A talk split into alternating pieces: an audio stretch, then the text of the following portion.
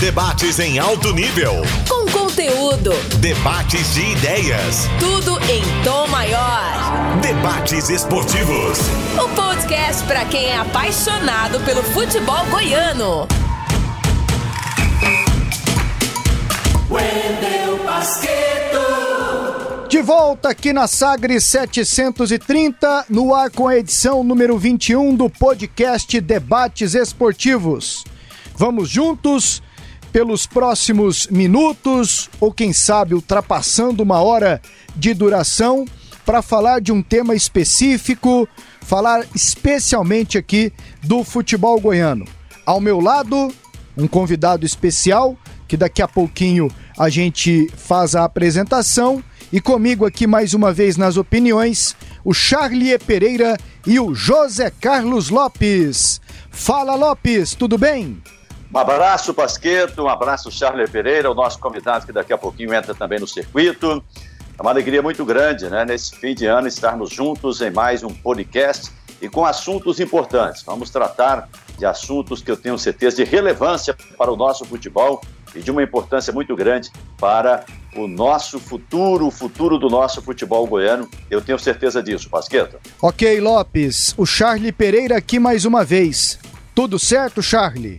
Tudo, tudo muito certo. Grande Wendel Pasqueto. Espero que todo mundo tenha tido aí uma ceia de Natal abençoada, né? Agora é a preparação né, para a virada do ano. 2021 tá chegando e a gente torce que seja um ano. Ah, mas hoje é dia de soca ainda, hein? Repleto de conquistas. Dia de soca do, do restante do Natal ainda. Ah, é aquela. Sabadão, velho. Aquele pós. Pós-ceia, né? Isso, final é. de semana de soca. E de muito trabalho para nós Nossa, aqui. Nossa, nem né? fala. Nós temos o futebol goiano em campo aí na Série A, na Série C, na Série D, né? Ano, ano que vem, será que nós teremos Série B pro futebol goiano? Digamos, nós temos dois postulantes. O Vila, que tá brigando para subir, e o Goiás, que infelizmente faz uma campanha ruim, né? E que tenta aí, nesse início de 2021, reverter um quadro que, que é muito complicado. E quem tá com a gente aqui hoje, pela primeira vez, e eu já vou, já vou antecipar, viu, Edminho, que eu não sei a tradução literária da palavra, ou literal da palavra podcast. é o Edminho Pinheiro, vice-presidente do Conselho Deliberativo do Goiás. Tudo bem, Edminho? Prazer recebê-lo aqui no podcast número 21, aqui no Sistema Sagres de Comunicação. Obrigado, Pasqueto, Lopes, Charlinho.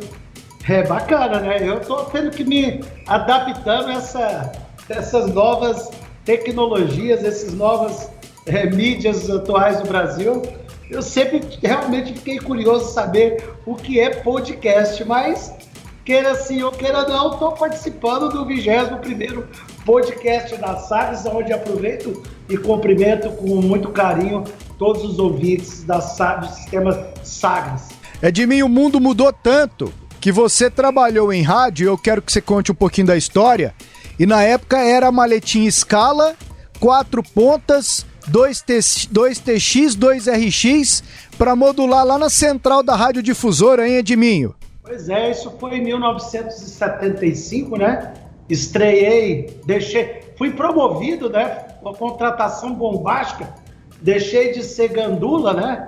Fui gandula de 72 a 75 Aí Manuel de Oliveira, um grande, com a grande visão que tinha, buscou esse talento, né? Para virar puxador de fio na época, né? De Evandro Gomes, de José Carlos Lopes, de Levi, de Levi de Assis.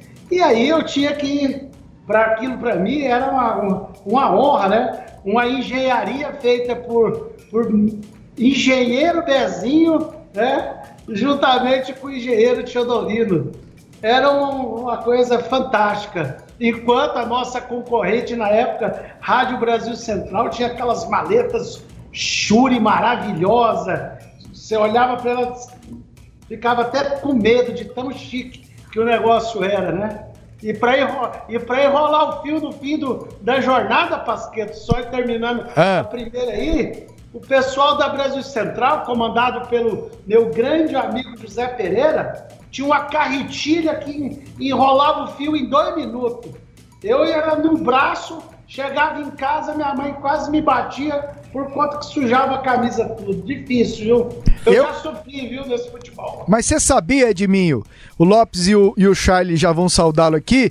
Eu já peguei, eu ainda peguei a época da carretilha. Eu viajava Brasil afora e na mala do lado assim sempre levava aquela carretilha de ferro. Ei, mas eu já xinguei essa carretilha, viu, Edmin? Pois é, mas não era boa, não? Nossa, mas muito sofrimento. É, mas lá 150 é, metros de, de Não. Década de 70 era um carro zero quilômetro não, foi, foi uma grande engenharia, uma grande invenção. Mas aí eu, eu, eu, eu já era o Edmin da época, porque o povo viajava com microfone sem fio e eu rompia com a carretilha, entendeu? Avião, aquele peso, cabo sujo, o aeroporto inteiro me olhando. E eu tinha que ir, tinha que voltar a transmitir. Ai, se eu não transmitisse o jogo lá pela Brasil Central com o Jurandir Santos. O Brasil, a Brasil Central era o Goiás e a equipe lá do Mané tinha estrutura de Goiânia, né? Mas compensação, viu, Charlinho? Quando o nosso engenheiro Bezinho lançou um tal do microfone sem fio, que era um negocinho assim. Ah, mas nós fizemos sucesso da galera com Ezer de Mello. Aí, aí Zé Pereira ficou louco, viu? Corre atrás, corre atrás. É de mim, e, e, e, a gente brinca sempre com isso, né? Você chegou a, a tomar dura, chegou a ser suspenso, pegar gancho. Conta essa história quando você chegou atrasado lá na Rádio Fusora. Não, é porque era o seguinte, né? Todo domingo a gente tinha, eu chegava 11 horas e minha mãe às vezes me levava escondido, né? Porque meu pai não aceitava, tinha que pegar o ônibus ali. Eu morava no, ali no fundo da Anguera, da antiga Selg, que era ali, né? Ia lá para 24 de outubro, ou determinados momentos tinha que ir a pé mesmo, né? E aí chegava 11 horas, comia num, num, num restaurantezinho ali do lado da, da, daquela portinha de entrada da difusora uma galinhada maravilhosa, né? E rapaz, e teve um domingo e me enrolei, cheguei atrasado. Quando cheguei lá, Fusquinha do Tió já tinha ido embora. Minha mãe braba comigo, foi me beliscando. Cheguei lá no, no, no estádio olímpico. Tió falou: O que você veio fazer aqui? falei: Não, eu tô atrasado. Tió falou: Não, hoje você pode voltar. Pode voltar. Mas você tá de brincadeira comigo, ué? Como assim? Não, brincadeira tá você comigo, ué. Primeiro você devia falar direito com o seu chefe, né? Mas o que? Vai embora. Você teria que ter saído lá da rádio aqui, próximo jogo. Fiquei muito nervoso com o Tió, cheguei lá em casa, meu pai, olha, o que aconteceu? É, que ele não suporta, não vou mexer mais com isso não, só eu vou arrumar outro emprego para mim e tal. E porque esse, esse meu chefe é muito chato. Primeira vez que eu chego atrasado.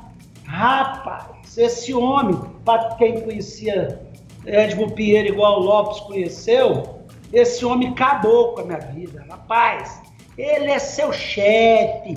Eu da próxima vez você não vai chegar uma hora adiantado, não. É duas. Certo? Você tem que ser exemplo. Acabou com a minha vida. Ou seja, levei dura do Tió e meu pai quase acabou com a minha vida. é, mas o Edmo era duro mesmo. É, é, vocês contando essas histórias aí de carregar fio, essas carretilhas pesadas, eu me lembro que em 89 ainda tinha muito desses equipamentos pesados. Nós fomos fazer o sorteio da Copa do Mundo da Itália em 89, o sorteio é sempre um ano antes, no fim do ano, e eu fui com o Cajuru para fazer esse sorteio. E lá em Roma nós fizemos o sorteio, as entrevistas, lembro da preocupação, naquela época tinha a eleição do segundo turno, o Collor contra o Lula, e os empresários preocupados, ah, o Lula cresceu e não sei o quê, mas ganhou o Collor. E aí o Cajuru era muito amigo do Toninho Cerezo, saiu desse sorteio e foi lá para... O Toninho Cerezo jogava no Sampdoria, e ele foi lá para a cidade onde estava o Toninho Cerezo e me deixou com os equipamentos. E nós íamos nos encontrar, ele estava com o Serginho também, é, um empresário de Belo Horizonte, e o Cunha ia nos encontrar no amistoso da seleção brasileira em Roterdã, na Holanda, quando o Brasil ia jogar com a Holanda. E aí eu fiquei sozinho em Roma e fui encontrar com o Cajuru em Veneza, e a distância é grande.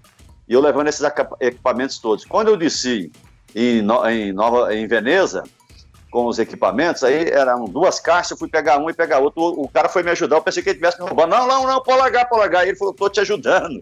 Então, assim, isso teve até em sorteio de Copa do Mundo, esse monte de equipamento. Mas são histórias, o Edmilson tem uma história bonita e é muito bacana ver uma pessoa é, de, uma pessoa, de uma família tradicional em Goiás também passar por essas peripécias que nós passamos. Tiro de meta. É hora de colocar a bola em jogo. E a eleição para a presidência executiva do Goiás está marcada para o dia 30 de dezembro.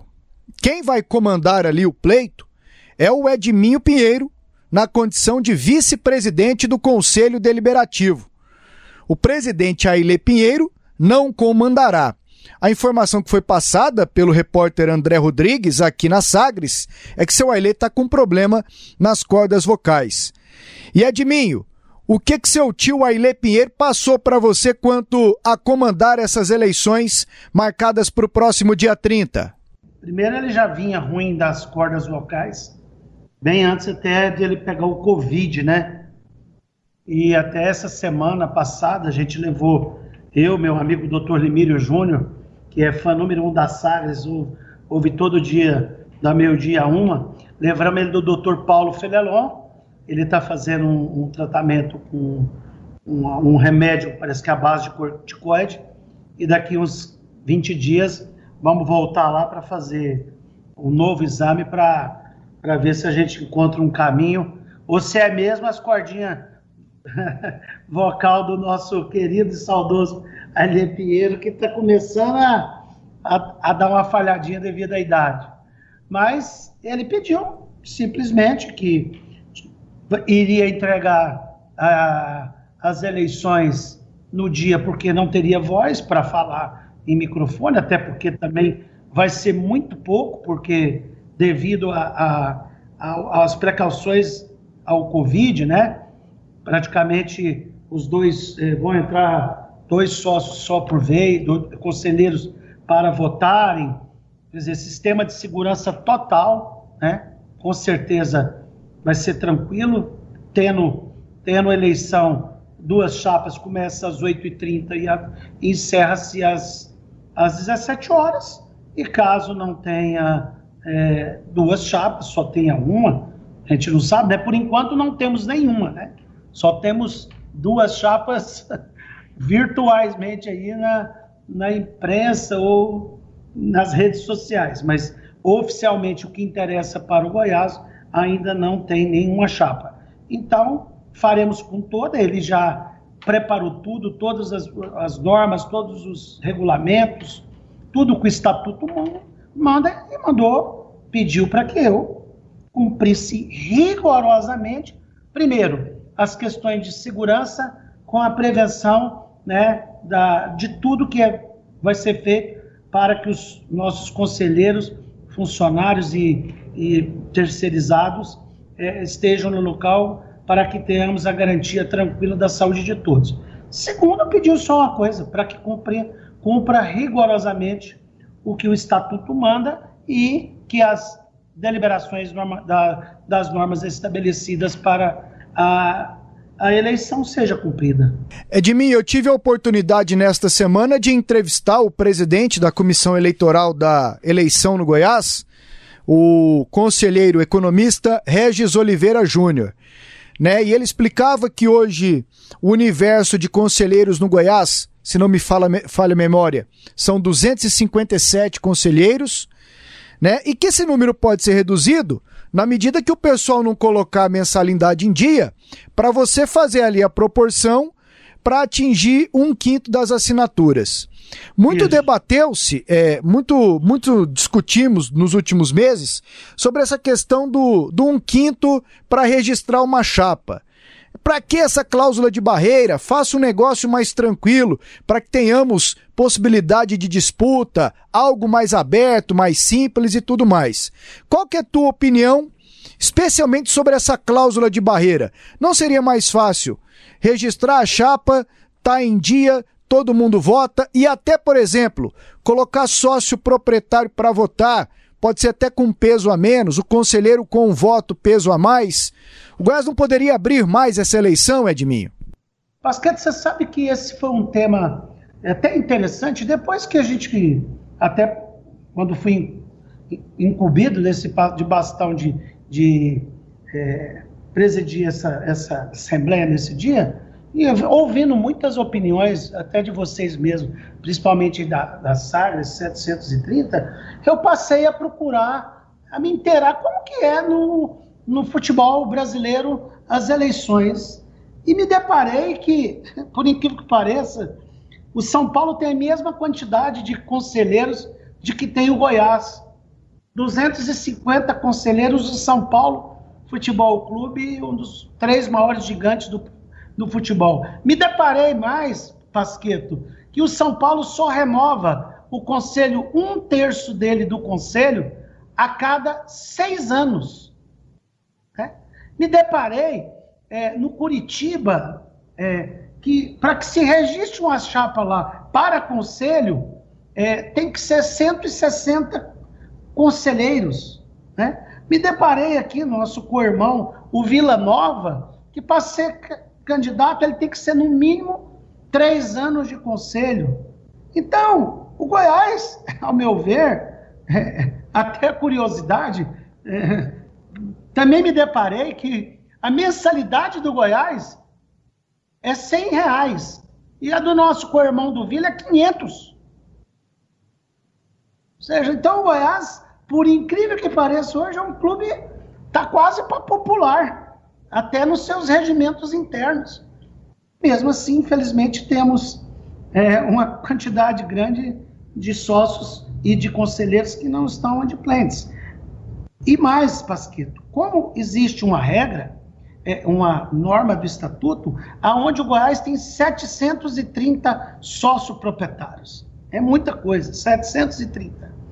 E dos 730 escolhem 250 para serem os, o, formar uma chapa de conselheiro. E o conselho escolhe a diretoria executiva. Então, se você procurar nos clubes do Brasil, você vai achar muita. Olha, eu li ontem demoradamente todo o como é o Curitiba. É, o São Paulo, para você ter uma noção, a eleição de presidente é feita por um grupo apenas é, cativo do São Paulo. Então, o Goiás é muito aberto já, muito, por incrível que pareça. Você tá, e tem exemplos aí para você ver. Nós estamos no, no, nosso glorioso Vasco da Gama, já há quanto tempo sem um presidente brigando em justiça e injustiça? Mas aí é bagunça, né, Edmin? o Vasco é bagunça. Agora, Edmin. Não, não, não. Não, mas não é que é bagunça, o Vasco é bagunça. Você sabe por quê? Porque mudaram, quiseram mudar e abrir o Vasco de uma maneira que vira bagunça, mano. Agora você. Você citou, eu já vou abrir aqui para o Lopes perguntar, mas com a sua permissão. Você citou uns exemplos de quem tem pouco, mas tem time grande que tem muito. O Internacional tem muita gente que vota, é um colégio eleitoral com milhares de pessoas, o Santos, milhares de pessoas, o Grêmio também, o Bahia também. Tem o outro exemplo. Você pesquisou o outro exemplo também? Todos, todos. Mas você vai ver quando milhares de pessoas, você sabe quantos votam no Flamengo? No Flamengo Charles, eu não olhei. Me ajuda aí, Charles. Hã? Flamengo são cerca de 600 pessoas que, que têm direito a voto. e o Goiás é 730, Wendel. Mas então, são set... 730 é sócios. Hã? 730 sócios. Sócios Isso. têm direito ao conselho, né? Votar no conselho. Isso. Não, é, 730 votam 250. E 250 votam numa chapa para presidente executivo. É Mas, muita Edmil, coisa. É muita mas, gente. Edmil, você não acha que é, com 730 daria para fazer numa eleição é, para executivo e para o conselho, que os sócios teriam direito de votar na, no, nas duas eleições? Mas praticamente, o Lopes, quem vota, quem vota no, na, na chapa de conselho, ele pode estar lá na chapa de conselho. São 250 pessoas. Ele pode. Os Curitiba hoje tem três chapas. Sabia disso? As leis estão no Curitiba são para o conselho, certo? Só que lá é conselho e elege no próprio conselho o presidente com os seus vices. Já, já são só 160 no universo de 4.150 votantes. E só vão participar da, da, do conselho do clube apenas 160. Então, Goiás é, é mais aberto que o Curitiba. Mas esse um, quinto, esse um quinto, o, Edmir, esse um quinto que dá respaldo para a inscrição da chapa, qual que é o objetivo? É de proteger é, o quê? Qual que é o objetivo de ter esse um quinto para ter uma, uma, uma, uma chapa para concorrer não, à eleição executiva? Não, não tem que proteger nada. Por que, que o Vila Nova, para ser candidato, tem que ter três anos de conselho? É uma, é uma, é uma norma deles é aí. Critério. É critério. critério. Então, para, para ser candidato. Lá no Goiás não tem isso.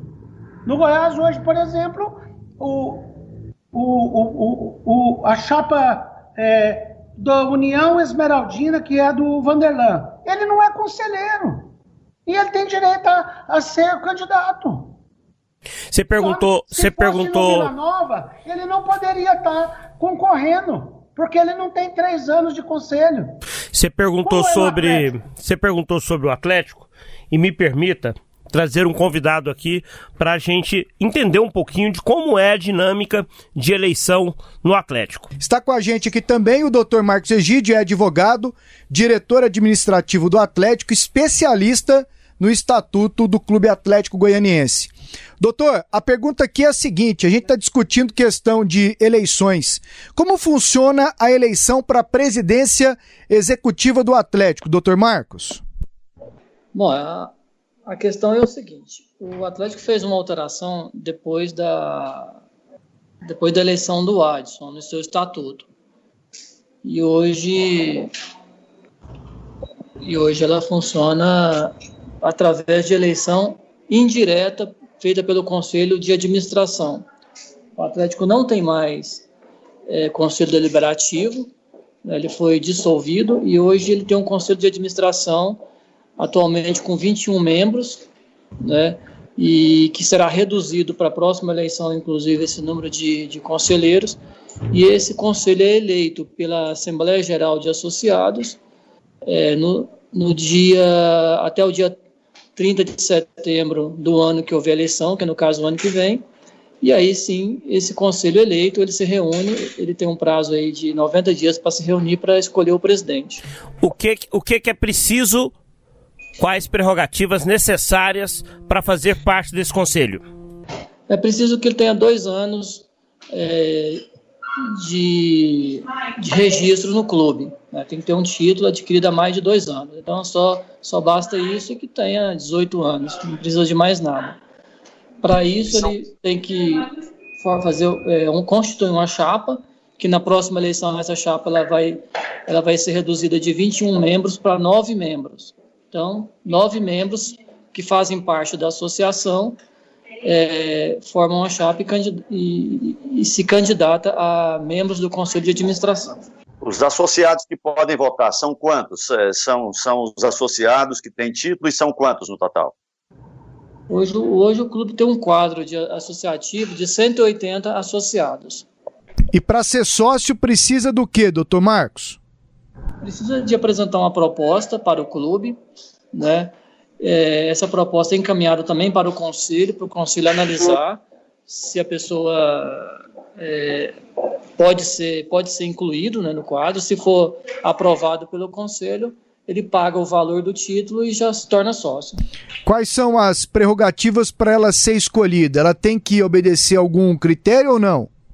Tem que obedecer o critério de indicação de um de um, um, um diretor ou um, um membro do conselho é, comprovar né, que, é, que é atleticano, isso aí é o principal, e pagar o valor da, do, do, título estabelecido também pela, pela auditoria do clube. Qual que é o valor, doutor Marcos? Hoje está em 55 mil e pouco, em torno disso. Em cerca de 55 mil reais. As Isso. eleições no Atlético, elas acontecem de quanto em quanto tempo para a presidência executiva? A cada três anos e pode, e pode se reeleger o, o presidente, uma reeleição ou mais? Como é essa, essa questão? É, aí, aí essa definição é da, da Lei Pelé, né, da lei, 9.615, que não permite que o presidente seja é, reconduzido mais de uma vez. E o Estatuto do Atlético está de acordo com a lei que permite apenas uma, uma recondução. Eleição no Atlético, então, no final de 2021 agora? Setembro de 2021. Então tá legal. Doutor Marcos Egídio, muito obrigado aqui pelas explicações. Por nada, um abraço. Abraço de mim, abraço Charles os demais amigos da mesa. Bom, ouvimos as explicações do Dr. Marcos Egídio, que é advogado e diretor administrativo do Atlético. Edminho, o Atlético tem um colégio eleitoral mais fechado do que o do Goiás. Então, cada clube com a sua particularidade. Pois é, você vê como é que no Atlético não tem polêmica e, e, e no Goiás existe uma fantasia que o grupo é um grupo muito fechado, que tem que abrir. Quer dizer, o Atlético praticamente o Atlético não tem né, mais. É. O Atlético ainda vai reduzir mais ainda. Né? E o Atlético, o próximo presidente vai ser só daqui a é, um ano. Três. Com certeza o Arce merecidamente vai ser eleito mais três, seis anos. Renovação é muito pouca, né? Mas isso não quer dizer nada. O Atlético vem dando certo. Né? O Goiás hoje nem o presidente do conselho, que para alguns ele é dono do Goiás, ele não pode ser mais reeleito. Então, você vê é que quando a gente começa a emitir opiniões, a gente precisa estudar. Né? Existem vários modelos. Quer dizer que o Inter tem um modelo e o Goiás tem outro, e o Atlético, que deve ser, talvez, o Atlético é quase similar hoje ao Bragantino. Né? O Bragantino praticamente tem é, é, uma empresa que é dono. Né? O Atlético são um grupo de 21 pessoas hoje que são donos. E bem, e está mostrando que dá certo. E olha só, para você entender que possivelmente você possa ser, é, querer um título do Atlético é 55, 55 mil reais. Os últimos títulos que o Goiás colocaram foi 10 mil reais e o sócio fica um ano sem pagar a mensalidade. Hoje, no mercado, o título do Goiás é 10 mil reais, paga-se mil para transferir e a mensalidade é 100. Esquecemos, esquecemos de perguntar qual é a mensalidade desse universo muito pequeno do Atlético. E vale lembrar que a mensalidade do Goiás dá ao sócio, dá ao conselheiro, né, o direito de ter ingressos para os jogos, ter também, certamente, camisas né, durante a, a temporada. Eu diria até que a mensalidade de conselheiro, de sócio, Pasquito, é até melhor do que você ser sócio torcedor do Goiás. Isso, respondendo o Edminho, a mensalidade no Atlético, Edminho, é igual do Goiás só 100 reais. E como é que é a eleição no o Vila Tigrão, Nova? O Tigrão é que tem dirigente rico. Pois é, como é que é a eleição no Vila Nova? Deixa eu chamar o Paulo Massad aqui no podcast número 21, ele que traz detalhes de como funciona a eleição para presidente no Vila. Aquele abraço para você, Wendel Pasqueto, e para todos os companheiros aqui do podcast Debates Esportivos. Então, Pasqueto, eleições no Vila Nova, como funcionam? Para um conselheiro é, ser apto a se candidatar tanto para a presidência do Conselho Deliberativo quanto para a presidência executiva, é necessário que ele tenha pelo menos três anos de conselho.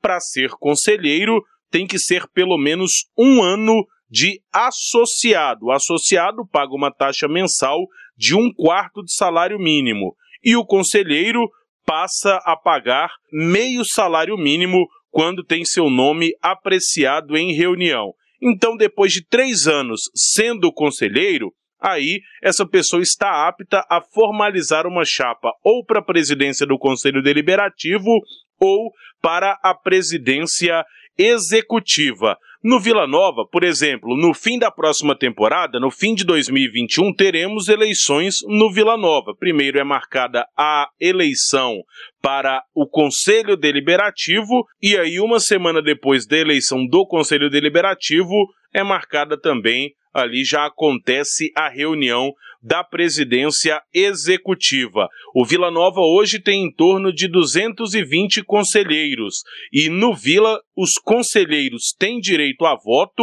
e também o sócio torcedor ouro do Vila Nova.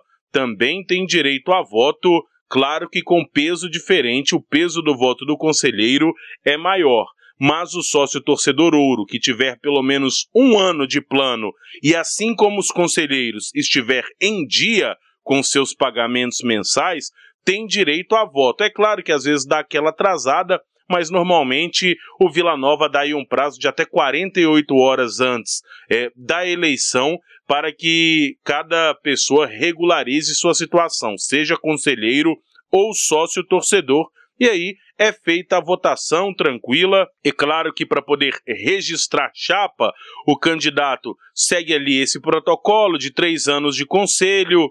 É, tem que formalizar também em cartório, mas não tem nenhum tipo de burocracia. Acredito que a maior burocracia, vamos colocar dessa forma, no Vila Nova, ou o maior pré-requisito, é que o candidato à presidência tenha esses três anos como conselheiro do Vila Nova. Tendo esses três anos como conselheiro, a pessoa é, faz ali sua chapa, registra, apresenta para a comissão eleitoral do Vila Nova e tá tudo certo, não tem problema nenhum, estará apta a concorrer à eleição ou do conselho ou também da presidência executiva, Pasqueto.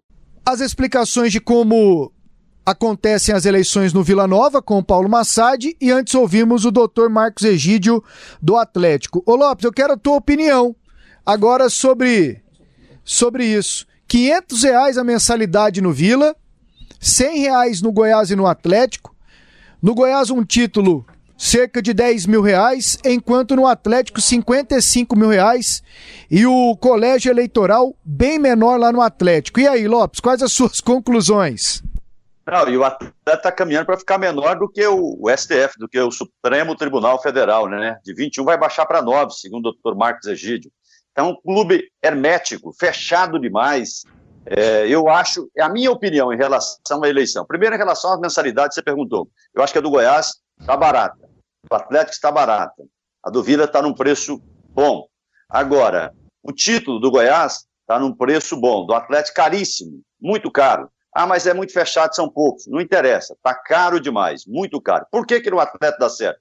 Porque está convergindo numa pessoa só tudo, mas uma pessoa que domina a área, que é o Adson Batista. Ele se especializou. Ele é aquele antigo gestor de futebol que a gente vinha muito no passado, um Jair Lima, que ficou aqui no Goiás, um Wilson Rezende, a gente viu no Vila Nova, é, muitos é, supervisores, é, que, que, trabalharam nesse sentido, o Zé Calazans, a gente teve dirigentes, né? O Zé Vieira no Atlético, era aquele gerente que era muito atento ao mercado. Hoje você precisa de estar com observadores, com analistas de desempenho, formar uma equipe nesse sentido. E o Adson faz tudo isso numa pessoa só. Ele entende, ele é analista de sistema, ele sabe tudo, ele conhece os jogadores de futebol. Tá aí a diferença, porque está dando certo. Agora, você precisa dar satisfação para o seu sócio. Eu acho que, pelo menos, os sócios proprietários, em todos os clubes, não é só no Goiás, não, em todos os clubes, deveriam ter o direito de voto nas duas eleições, a do Conselho e a do Executivo. Você vê que o Atlético ficou tão fechado que ele dissolveu o Conselho Deliberativo, que é a coisa mais importante de um clube de futebol,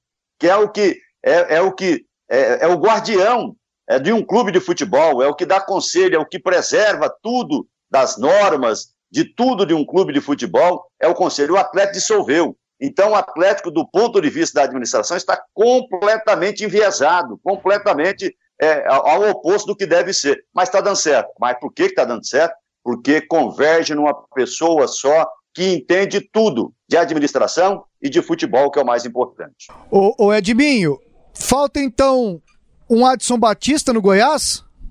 Olha, é, veja bem, nós estamos discutindo aqui assuntos completamente diferentes. Acho Sim. não, não, não, eu, eu, eu entendo, eu entendo. É só um É só para não perder o ao Calazans, né? Nós estamos falando aqui de um clube de futebol, né? Sobre uma estrutura de estatuto, sobre uma, uma estrutura de, de entendimento de cultura, de entendimento do que que é, é de segurança de futuro, momentaneamente o Atlético vive um momento é, muito bom, né? excelente, mas em 2007 é, o Atlético foi às ruínas. E de 2007 para cá, teve a sorte de ter, antes do Adson, que é um, um grande é, entendedor de futebol, um baita de um profissional do futebol e agora está como presidente, teve um Valdiviro José de Oliveira no Atlético, aonde é, foi presidente e é, na época, coincidentemente, ocupava um cargo de extrema importância no Brasil, que era secretário de Fazenda, que abriu muitas portas e que muitas empresas é, vieram a ajudar o Atlético naquela ressurgimento das cinzas. Então, é, o que nós estamos colocando, que eu vejo que o Goiás, é, hoje, pelo tamanho dele, por estar no estado de Goiás, é hoje muito grande em termos de sócios, em termos de, de, de estrutura, de conselho. O Conselho do Goiás ser do tamanho do Conselho do São Paulo, né? Então, esse é um assunto que eu acho que foi bom colocar à tona, talvez para que vocês é, façam uma análise mais profunda daqui para frente, e esse aí, este seja um tema superado e cabe com essa mística de que o Goiás tem dono. Hoje, sabe quantos, sabe quantos Pinheiro tem como sócios do Goiás? 23. 23 tem títulos no Goiás. A minha irmã, Maria das Graças Mendonça Pinheiro, ela é sócia, mas ela não é conselheira. Se fosse uma.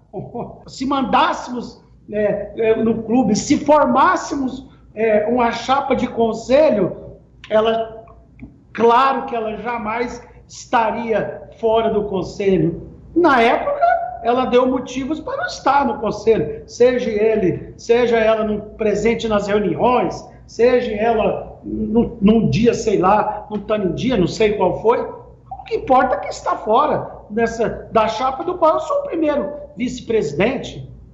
O Paulo Rogério, que é um outro candidato que está se postulando na, na chapa nova versão, tem um filho. Este filho tem 20 anos, não é sócio do Goiás ainda. O pai não comprou um sócio. Por que não comprou? Porque o Goiás não tem nenhum título hoje disponível, né? Por 10 mil reais, tem que comprar na praça. E quando você vai comprar na praça, o que que acontece? Geralmente o cara deve 5, 8, tem, tem, tem sócios da, da, da, em outra chapa, quanto tem nessa, a gente aí é obrigado a estar tá verificando tudo, que deve 10 mil reais. Né? E é que isso é, é, é, jamais pode ser divulgado, não pode em, em nenhum momento, né? de 100 reais. Então, de 100 em 100, essa, esse, esse sócio do Goiás está devendo 10,800. São quantos anos que ele não paga um centavo? Então, é, isso aí é que eu acho que este assunto de nós nunca houve, né? Talvez para vocês da imprensa que talvez vocês possam ah, acabar com essa mística, né? Que no Goiás tem que ser mais aberto, que todo mundo tem que votar. Não, eu acho bacana, no começo lá até tentei te interromper, mas você não ouviu.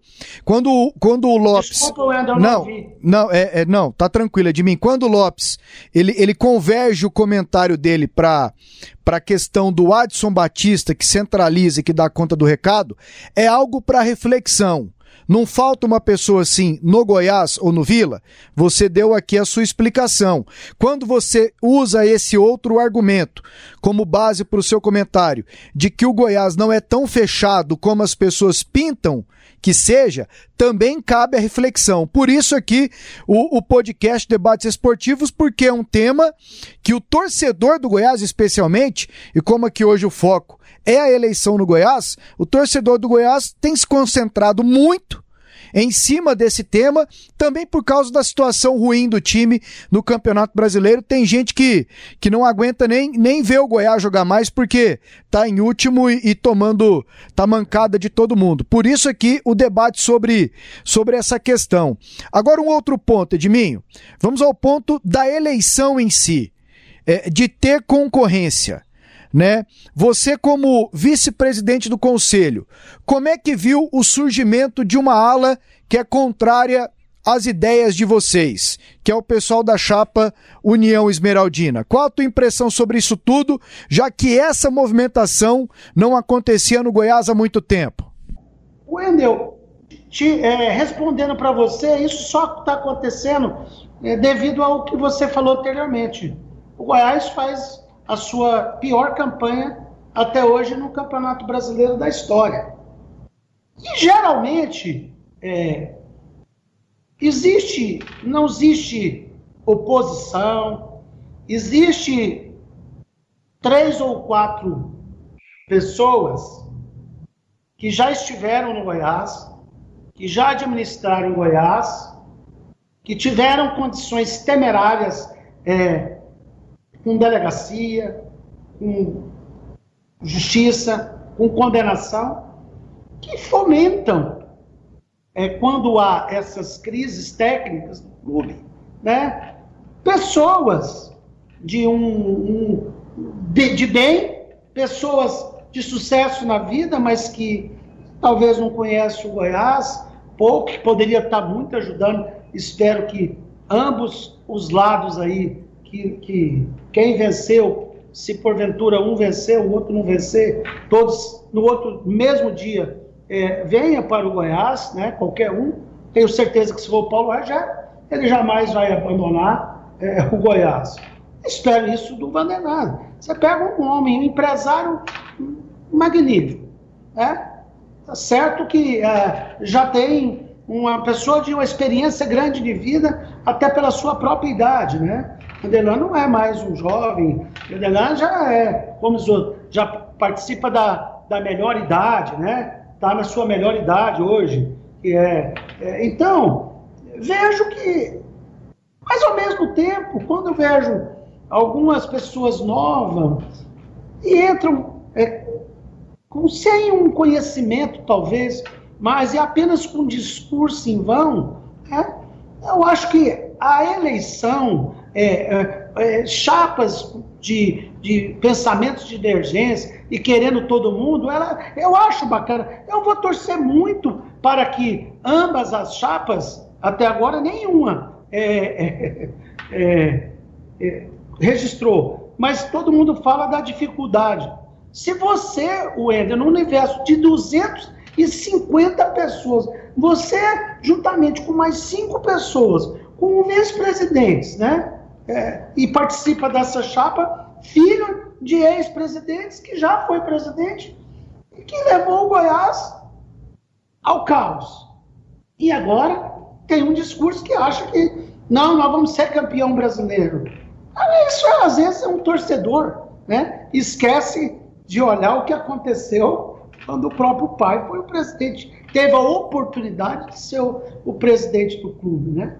Então, eu vejo muito, muito salutar, não vejo o menor problema, só espero que em ambas as chapas não tenha ninguém participando depois, que não está aberto agora, né, que participou de gestão temerária no Goiás e que participou de processo administrativo é, pesado de inquérito administrativo no clube. Só isso. Você fala e aí eu tenho que dizer nomes até para que o ouvinte não fique completamente perdido. Você está falando é, do Dr. Cid de Oliveira Reis e do ex-presidente Raimundo Queiroz. Não, não, não, eu não estou falando de ninguém, eu estou falando é, de ambas as chapas. Eu, eu não sei se, é, se o, o, o Dr. Cid possivelmente possa estar deve estar apoiando, até porque o seu filho é, é um vice-presidente na chapa administrativo-financeira.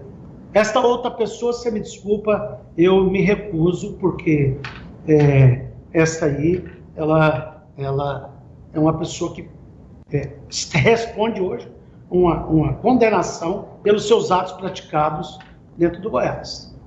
Edmir, me permita fazer um questionamento, porque hoje, hoje a gente até é, nessa semana a gente debateu isso dentro do, da nossa programação na Sagres, sobre o futebol do Goiás, que é o que mais interessa para o torcedor.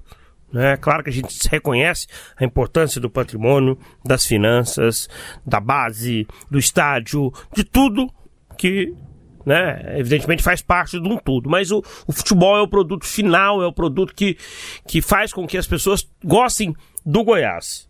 Nós temos de um lado a chapa União Esmeraldina apresentando o nome do Luvanor, ídolo do Goiás.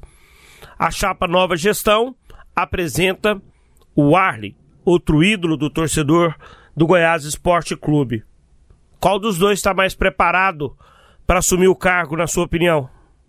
Eu acho que, é, como jogador de futebol, o Arley talvez tenha sido o maior ídolo do Goiás, o maior jogador da história.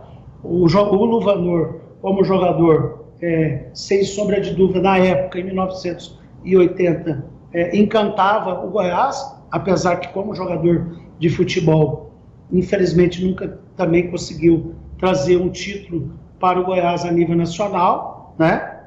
Nunca. Um grande jogador. Hoje você pega um Messi, ele, um Cristiano Ronaldo, um Zico, muitos desses praticamente deram os títulos aos clubes deles. No Vanor, não é que ele não teve culpa, né? É que o Goiás, para ser campeão brasileiro, né, tem que ter, às vezes, vários Luvanores, vários áreas na situação. Eu vejo que o, que o Arley, é, o, o Charlie, hoje estudou muito para ser é, um gestor, né? deverá ser vice-presidente na chapa, diferente da função do, do Luvanor, então não são, não vão estar compatíveis, né? O vice da, da outra chapa, se não me engano, não conheço assim, já vi falar tal, mas parece que é um, é um médico, né? É um sócio do, do doutor Marcelo e do doutor Mauro, né?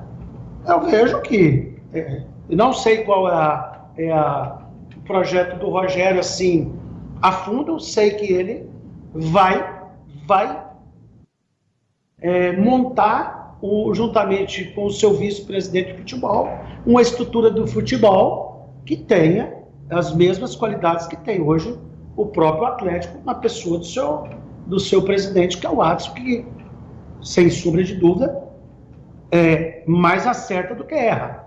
Também erra muito. Eu, eu vejo vários e vários jogadores que o Atlético erra e às vezes não se, não se comenta, mas é porque faz parte do futebol.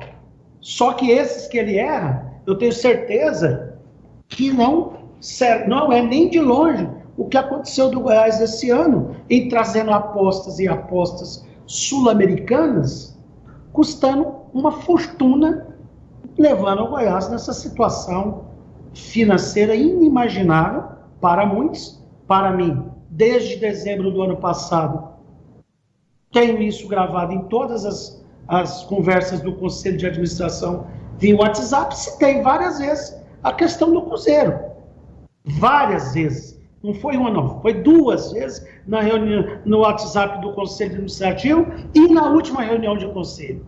O, o, um dos maiores clubes do Brasil saiu do céu ao inferno em três anos, que é o Cruzeiro. O Goiás já tinha passado pelo inferno, eu acho que vai pegar um degrau mais elevado dentro do inferno a partir de 2021. Ô Lopes, deixa eu te chamar também para essa discussão mais uma vez, porque quando nós debatemos aqui nesta semana, na programação da Sagres, sobre os nomes do, do Arley de um lado e do Luvanor do outro, você não estava no programa.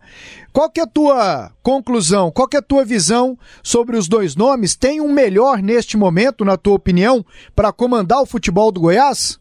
Olha, Basqueto, tem, eu participei de, um, de, de, uma gravação, né? Então no Sagres Online tem os, a opinião dos comentaristas, e a minha está lá.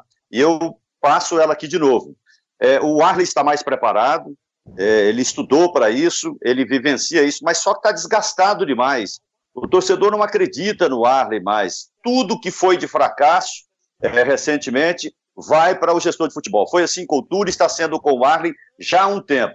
Então, acho que é, esse desgaste acaba atrapalhando ele. O Luvanu nunca exerceu essa função. Ele fez grandes trabalhos no Goiás, na base, é, como técnico, como gestor, coordenador da base, é, trabalhos que deram resultado de revelação de jogadores para o Goiás e de conquistas também, de disputas é, importantes nas categorias de base para o Goiás. Mas nunca exerceu essa função. A minha opinião, qual é? É de que o Goiás deve ter um profissional específico de mercado, com sucesso já alcançado nessa questão da gestão do futebol, para esse profissional estar ao lado, ou do Arles caso a chapa do Rogério seja vencedora, ou do Luvanor, caso a chapa do Vanderlan seja vencedora. Eu acho que o Goiás não pode abrir mão de um profissional de mercado, com conhecimento de mercado, ao estilo do que o Adson se preparou, vivendo o futebol, alimentando o futebol o tempo todo. Acho que nem o Arley, nem o Luvanor é, darão conta dessa função para um Goiás com poucos recursos no ano que vem e com uma deficiência técnica muito grande. O Goiás vai precisar, além da base, que tem qualidade, que tem muitos jogadores que devem ser efetivados, mas o Goiás vai precisar de contratar muitos jogadores competentes para resgatar a sua história. E acho que nem o Arlen nem o Luvandor está preparado para isso. Eu posso só dar um, um contraponto no que o Lopes falou? Vamos, vamos a central Edmo Edmundo Pinheiro. Com muito orgulho.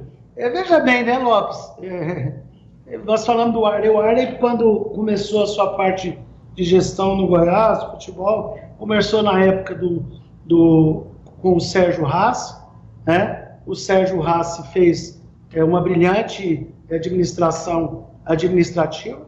A prova é, né, com os frutos dos jogadores é, de base, conseguiu é, reverter a situação do clube. E o Arley, naquele momento, tinha é, para montar o time é, jogadores para que contratação de 30, 20, 30 mil reais. 40 mil reais era para trazer o craque, né? O Arley, é, eu só tenho uma coisa a dizer para o Arley. O Arley trouxe para o Goiás o Bruno Henrique. O Arley trouxe para o Goiás o Tadeu. E o Arley, juntamente com o Arley Pinheiro, né, conseguiram enxergar o Michael. O Arley, para mim, hoje, Nesses três jogadores, o, o, o Lopes, é, me desculpe às vezes alguém que, que quer dizer do Arley, é, nem o nosso Adson, que faz um belíssimo trabalho, conseguiu descobrir três atletas e levar para o clube como o Arley colocou. Então, um cara extremamente estudioso, um cara hoje que tem a formação da série, é, na, licença da CBF, na CBF, né? muito experiente, uma personalidade é, forte, né? é Goiás até, até morrer, né? um baita profissional. O Lumanor é, esteve no Goiás a sua vida toda, né? Graças, graças a uma única pessoa depois que parou de jogar bola, certo? É, ao Ailê Pinheiro, porque o Ailê Pinheiro já demitiu mil e um, já brigou com mil presidentes por conta do Luvanor. Mesmo ele, né, sendo um dos maiores, é, discordo com você, nunca levou os, os, os nossa, a nossa base, né, na nossa base não, o sub-20, é, a, a grandes conquistas ou a grandes lugares, como já trouxe o Augusto, né? o Augusto, sim, é, você poderia estar falando isso. E, infelizmente, por incrível que pareça, eu não sei o porquê, aí eu já não sei, é, o, nem o Ailê Pinheiro conseguiu segurar é, o Luvanor é, dentro do Goiás. Não sei o porquê. Espero que, se porventura dê certo, ele, ele venha fazer um belo trabalho. Né? Então, eu acho que, eu tenho certeza que Vamos torcer para tudo dar certo é, neste ponto. Mas falta só esse receio. O Goiás deve muito, mas muito, muito ao Arley, é, porque financeiramente, nesses últimos anos, foi graças a, a, aos olhos dele que o Goiás é, teve a oportunidade de fazer 30, tanta, mas tanta lambança em jogar dinheiro pela janela como esses últimos dois, três anos. Edmin, e, e por que, que jogou tanto dinheiro pela janela? Ué, por quê? Sim. Essa pergunta você tem que fazer para o gestor do futebol e ao vice-presidente do futebol. Tem outro. Quem é? Você conhecia Salazar? Você conhecia Pintado? Você conhecia Kevin Quevedo? Você conhecia Quer? Você conhecia Rara? Eu nunca tive isso falar na minha vida. Você considera que os responsáveis principais pelo rebaixamento são Mauro Machado e Túlio Lustosa? Esse negócio de ser considerado rebaixamento, você é, veja bem, o presidente do clube deu toda a autonomia. Quando eu, foi eu que convidei o Marcelo Almeida para, para quando ele para ser o presidente, eu fiquei uma hora no telefone com ele na minha sala para trazermos um gestor português do Grêmio Anápolis. Fiquei uma hora no final da entrevista, quando desligou, ele disse para mim que tinha convidado o Túlio. Uai, mas você convidou o Túlio, por que não estamos conversando com esse cara então? Você não faz do Túlio um Tinga, né? Do, lá do, o Tinga estava no Cruzeiro na época. Não, ele vai ser o gestor. O Marcelo confiou. Né?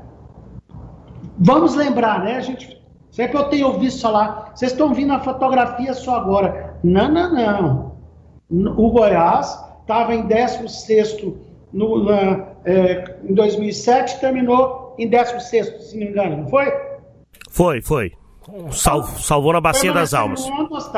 Ah, não foi para. Tiramos da Série C, não. Ele estava em 16. Aí em 2008, subimos para. É, é, ah, desculpa, é, 2018, é, disputamos a Série B, não foi? Foi, subiu lá, lá, em, lá em São Paulo, lá em Barueri. É, é. Em Barueri, né? Foi, foi. Qual foi que... o lugar que o Goiás subiu? Lá em Barueri. Eu sei. Qual foi o lugar que o Goiás subiu? Quarto, quarto lugar. Por conta de quê? Por de uma única vitória, não foi? Foi, foi. Uma, uma vitóriazinha. Uma vitóriazinha, porque perdemos dentro de casa. Então, subimos, porque Deus sabe como é que o Goiás subiu. 2019. Como? Como? 2020. De mim? 2019. De mim? Oi? Como que o Goiás subiu? Ué, subiu na Bacia das Almas, né? Subiu em último lugar, né? Toda a dificuldade por conta de uma vitória. Mas subiu. O objetivo foi cumprido. Mas para dizer que nós não fizemos a Série A que a gente a Série B que a gente tinha que fazer. Chegou 2019. O que, que aconteceu no meio do ano? A minha empresa, eu fora do Goiás, não toma nem aí, de repente amanhece aqui com cinco carros meus jogado tinta verde. Vocês lembram disso? Sim, sim. E que culpa eu tinha se eu não estava lá? Aí o que, que aconteceu? Quem é que foi lá conversar lá no, no, no, no centro de treinamento, Edmo Pinheiro. Naquele momento, naquele dia. O Ailê. Chamaram, inclusive, para ir lá. O Ailê. Pois é. Depois daquilo, o que, aconteceu com o Goiás? Melhorou. Não, Goiás 4. Ganhou 4. E chegou a décimo lugar. Não é isso? Terminou em décimo. Pois é. E e todos os anos houve o conselho de administração. Né? O conselheiro Hélio Serrari saiu porque ele chegou para o presidente e falou: não, não participe, porque eu já chego, as coisas estão tudo prontas. E não foi diferente deste ano, gente. Mas é de mim, duas coisas. Primeiro, o, a, a, sua cronologia me leva a perguntar. Me parece que no futebol, então, você tem como concepção que o Goiás, nesse período Marcelo Almeida, o que conquistou foi, digamos, na bacia das almas, ou foi porque o Ailê teve que bater a mão na mesa? E aí eu faço uma outra pergunta a Não, respeito eu, a. Eu para você que em 2018 o Goiás subiu em último lugar por conta de uma vitória. Na Bacia das Almas. Na Bacia das Almas em 2018. 2019, no meio do ano, a crise foi giganta, gigantesca, ao ponto da minha empresa perder cinco carros aqui, que vem tor torcedor para um, um irresponsável, que não é, não é torcedor, e jogou tinta aqui. E eu nem no Goiás estava. Mas quem é a culpa sempre? No momento daqui é Pinheiro. Então, Edmir, deixa eu fazer um contraponto agora em relação a isso. Quando o Goiás chegou é a 12 no ranking da CBF, 12, passou um desses grandes aí do Rio de Janeiro, ficou por muito tempo na 13 colocação no ranking, quando se tornou a maior instituição de esporte, de esporte, não só de futebol da região centro-oeste. Eu chancelo isso aí a família Pinheiro. E quando a gente fala de família Pinheiro, claro que eu estou lembrando de você, do seu pai, do Paulo Rogério, mas essencialmente o Ailê Pinheiro. E nesses momentos de dificuldade, a família Pinheiro também não tem a sua participação, também não tem a sua culpa. Talvez não seja aí que o torcedor confundiu e jogou é, tinta nos seus carros. E aí me permita, me permita, me permita, me permita, Edmin, complementar o que o Lopes levantou e era o que eu ia perguntar. Qual o papel do Ailê nessas gestões? E quando a gente usa o termo, quando eu falo, gente, eu vou colocar todos nós da imprensa, torcida, né, de forma geral, quando a gente fala assim, ah, o Ailê manda lá, o Ailê não deixa o presidente comandar. Eu queria saber de um Pinheiro, tô perguntando para um Pinheiro, que síntese que você vai, diz que o Lopes levantou e desse questionamento. Então vamos lá. Você tem razão, Lopes, porque aí vocês não tem como negar 50 anos uma família dentro de um clube, alguma coisa de boa ela tem que ter feito para esse clube, né? A pior das hipóteses, tentar ser o guardião de todos esse patrimônio, né? O que acontece, da bem da verdade, que o Goiás é um clube presidencialista como todos os outros são, né? Como todos os outros são. O que acontece é o seguinte, eu sempre vejo, ah, o ex-presidente do Goiás levou o Goiás a Libertadores, ele é bom. Ah, o, o doutor João Bosco Luz foi o, o campeão da 2012, é, ele é que é bom. Quando há uma renúncia, no caso, na época, o doutor Cid renuncia, entrega o carro Goiás a Céfalos. Estamos agora, o Goiás, temos que, Rainer Pinheiro está no Goiás, o presidente, depois de sua Covid, não sei, parece que também não está apenas. E aí eu vejo, ah, mas os Pinheiros atrapalham, todos os ex-presidentes saem assim. Ou seja, então, o que, o, que, o que manda é que se o Ailê Pinheiro tivesse caneta, se eu tivesse caneta, eu não teria saído do Conselho de Administração no dia 17 de fevereiro desse ano. Três dias antes, para pegar na folhinha aí, daquele 3 a 0 que nós per perdemos para o Atlético dentro da Serrinha, no Campeonato Goiano. Foi dentro da Serrinha ou lá, na, ou lá na, no Olímpico? Foi no Olímpico, desculpa, no Olímpico. Certo? Porque eu cansei. Porque naquele dia acabou a minha paciência. Que o Goiás ia trazer um jogador, se não me engano, é peruano, não sei como é que é. Tá certo? que era da seleção, foi cortado da seleção, porque custaria ao clube 2 milhões e meio de reais. E aí, eu ouço você, porque boa parte da torcida, ele é eco da opinião de boa parte da imprensa. Então, se a parte da imprensa falar, ah, porque os Pinheiros é assim, não deixa ninguém trabalhar. Se nós não deixássemos alguém trabalhar, realmente essas contratações jamais, em tempo algum, teriam vindo para o Goiás. Jamais. Né?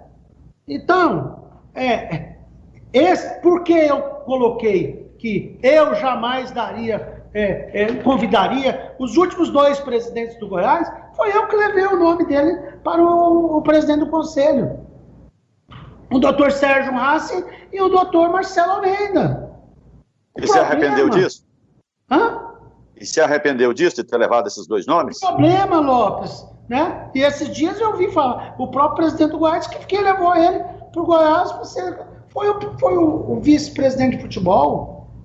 E depois que você, quando, quando é, a eleição, a aclamação, acaba aquele churrasquinho dali, acabou. Nunca mais o meu telefone toca. Tudo bem, ótimo. Não quero ficar participando de nada, não. Eu sou vice-presidente do conselho. Agora, agora não. Se amanhã vier a assumir o Rogério, Paulo Rogério, se é que ele foi eleito, aí os, os Pinheiro ou o Pinheiro, né? E eu estarei é, ele, dizendo para ele tudo, porque aí é, é parente, é meu sangue, não tem problema. Assume qualquer situação de errou ou acertou, porque futebol não é uma ciência exata. Agora, não dá mais e aí, eu daqui para frente, só terei uma posição do Goiás no qual eu tenho hoje de vice-presidente do conselho. Se porventura algum dia eu vier ser o conselheiro é, presidente do conselho do Goiás, né, o mandato encerra-se em 22, né, esse mandato como vice-presidente. Se porventura eu vier a ser é, é, candidato, ou não sei isso ainda, ao próximo presidente, a minha postura, seja qualquer um presidente for, vai ser uma postura de, de, parecida, muito próxima do Ailê, de seis anos atrás. Porque o Ailê atual, com 84 anos, é, infelizmente não quer brigar mais com ninguém, não quer botar a mão na mesa, né? não quer usar da sua apenas do, da sua moral política para realmente proibir. Simplesmente ele, ele conseguiram trazer um jogador, um goleiro para o Goiás por 120 mil Goiás. E o presidente do Goiás foi quase a loucura. Aí, teve que tirar, mandou o cara ir, embora, o jogador embora, para estar tá, tá, é, em outro clube, o Goiás paga 120 mil reais por mês. É o Sidão, né, Edmin? Ah, não dá aqui para falar nomes, ou, ou, até porque são, são jogadores que, que ainda estão no clube. Hoje, qualquer coisa que você fala tem processo disso, processo daquilo. Vocês sabem muito bem quem é. O Edmin, você disse aqui que pode ser candidato à presidência do conselho daqui a dois anos. Você sendo presidente, você vai ser aquele presidente fiscalizador enjoado? Em cima de tudo? Eu, acho, eu já sou, não sendo. Eu tenho até medo se for, né? Chutão dos comentaristas. Olha, que podcast debates esportivos até agora com Edminho Pinheiro. Falamos muito de política no Goiás. Edmin falou até da política no Atlético e no Vila Nova aqui hoje, tão à vontade que ele ficou com o podcast. E olha que ele não conhecia, hein, Charlie? O podcast debates esportivos, meu doutor Limírio, código laranja, né? Explicou para ele, pôs ele na cara do gol, do gol. Hoje ele é um cara muito mais informado do que ontem, por exemplo. Ouviu aí, Edmin? Demais. E descobri que podcast fica para o pessoal ouvir a hora que quiser, rapaz. Show de bola, né? dá, dá até para ouvir lá na sua fazenda. É só baixar no Spotify. Você tem Spotify, ô Edmin? Aí eu tenho, minha, minha esposa tem me adicionou. Então ela que paga, hein? 19 reais por mês. Cara, Edmin. Meu pai do céu. o Alípio, o, Alípio, o Alípio conta um, Edmin, do Bezinho, falecido Bezinho, Benjamin Bezzi Júnior. O Alip fala francês, ele e o Lopes fizeram um curso para estarem na Copa e que o Bezinho chamou Alip, eu vou, eu vou reunir na minha empresa com os franceses aqui em Anápolis, você podia vir aqui para me ajudar. Aí com o Alip foi, e o Alip fez a tradução lá, né? Os franceses falavam, o Bezinho não entendia, o Alip traduzia. E o Alip fez aquele trabalho de, de assessoria pro, pro amigo. No final dos trâmites, Edminho, Lopes, Pasqueto, o, o, o, o, Be, o Bezinho, o, o, os franceses lá, os empresários, pediram o e-mail do Bezinho.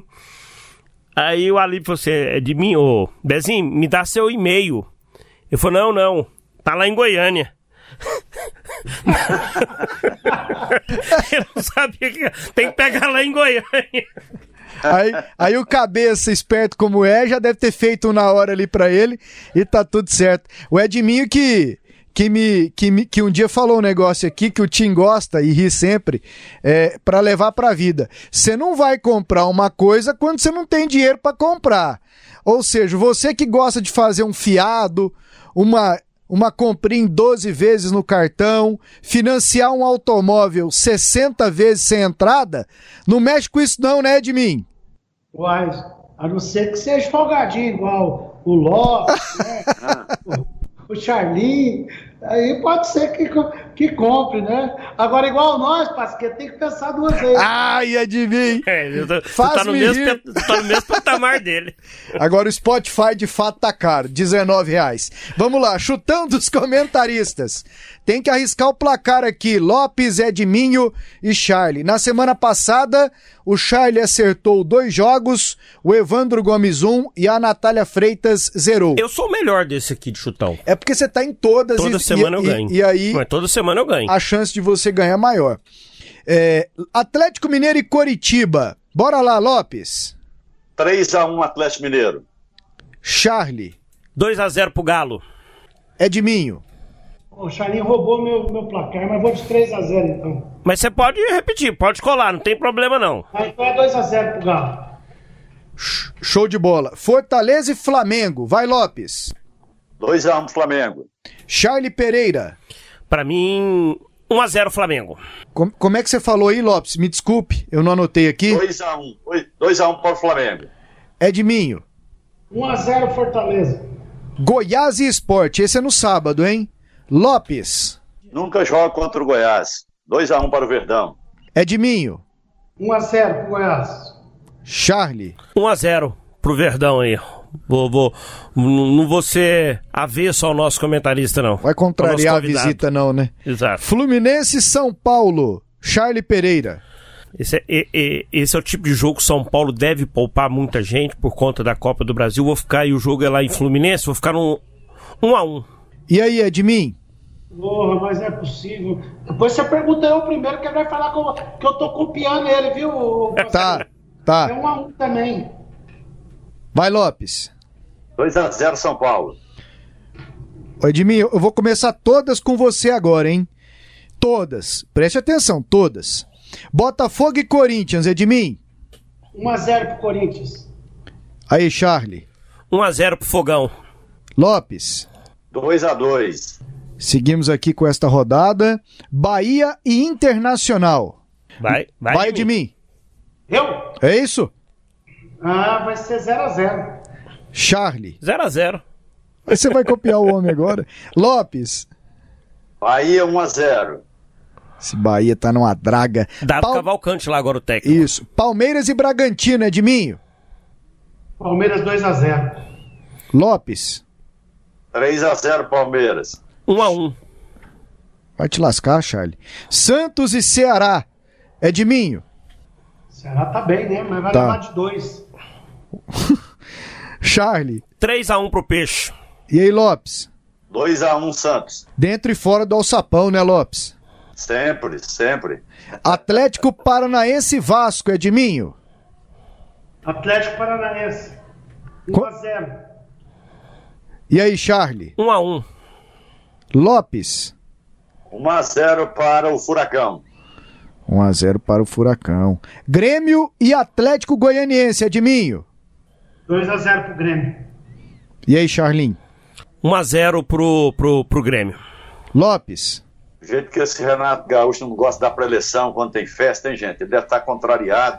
O Grêmio contrariado é um perigo. Mas mesmo assim, vitória do Grêmio, 1x0. Seguimos aqui porque tem outros jogos de outras séries envolvendo goianos. Brusque e Vila Nova na Série C, Edminho. 1x1. Vai, Lopes. Brusque e Vila. 1x1. Charlie. 0x0. Tem, o- tem, tem os goianos aqui na Série D, né? Novo Horizontino e Goiânia, Edminho. O Galo vai classificar nos pênaltis. E, e no tempo normal aqui, aí eu vou colocar o adendo dos Zero a zero. pênaltis. 0 a 0 E eu vou colocar um P na frente aqui que é de pênaltis, Galo. Me permita fazer também na base da torcida. 0x0 e pênaltis pro Galo. Copiando você aqui, Edmin.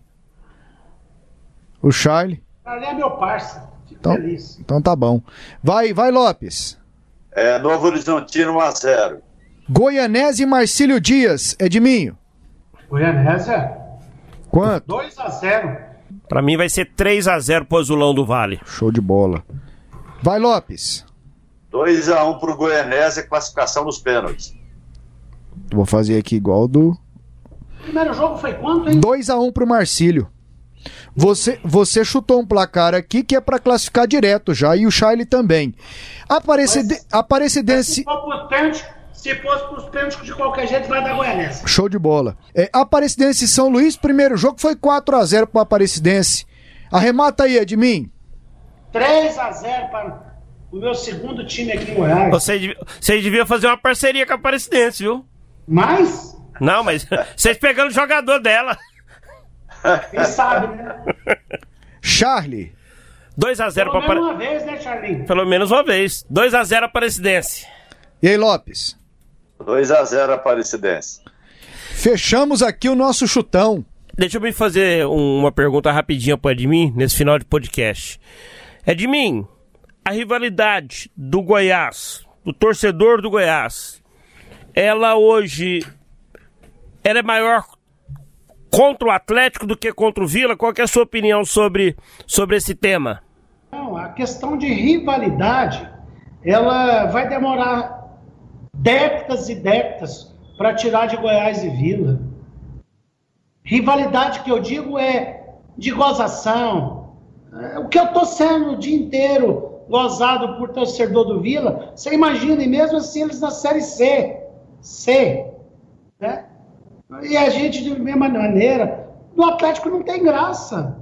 A gente não, não tem brincadeira com o Atlético, entendeu? Edminho, foi ótimo tê-lo aqui com a gente. O debate foi saudável, foi bacana, cada um colocando seu ponto de vista.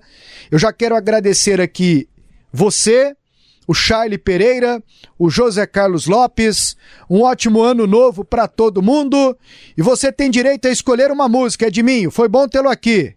Então, pedi ao meu grande amigo, irmão, né, professor Limírio Júnior, né, que é um, acima de tudo, um, um grande músico, né, e um grande cantor, né. Depois que o nosso rei partiu daqui para melhor e foi encontrar com Adolfo Campos, Dr. Limírio escolheu para mim e aí eu fui escutar essa música. Rapaz, você não há de ver que comecei a quase a, a, a sair lágrimas dos meus olhos, porque essa música hoje ela é muito importante porque com a pandemia acabou, cadê você? Cadê o futebol né, de, de, de, de torcida? Cadê os estádios é, lotados? Né? Cadê meu Goiás com aquele futebol maravilhoso? Então, eu vou de, de homenagem ao Dr. Limírio, balada número 7, né? Com o Moacir Franco, né? Bela pedida, Moacir Franco.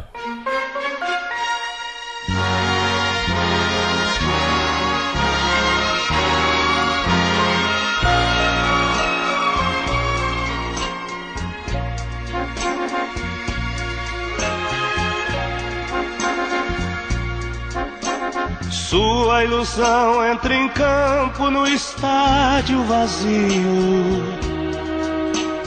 Uma torcida de sonhos aplaude, talvez. O velho atleta recorda as jogadas felizes. Mata a saudade no peito, driblando a emoção. Hoje outros craques repetem as suas jogadas. Ainda na rede balança seu último gol. Mas pela vida impedido parou e para sempre o jogo acabou. Suas pernas cansadas correram pro nada e o time do tempo ganhou. Cadê você? Cadê você? você passou, o que era doce, o que não era, se acabou. Cadê você? Cadê você? Você passou. No videotape do sonho a história gravou. Ergue os seus braços e corre outra vez no gramado. Vai tabelando seu sonho e lembrando o passado. No campeonato da recordação, faz distintivo do seu coração que as jornadas da vida são bolas de sonho que o craque do tempo chutou. Cadê você? Cadê você? Você passou. O que era doce, o que não era, se acabou. Cadê você? Cadê você? Você passou. No videotape do sonho a história gravou.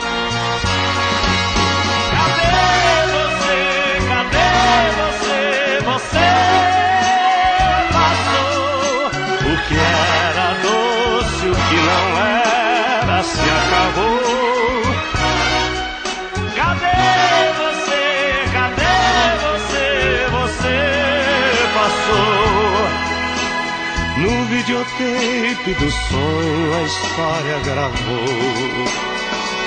Oh, cadê você? Cadê você? Você passou. O que era doce, o que não era, se acabou.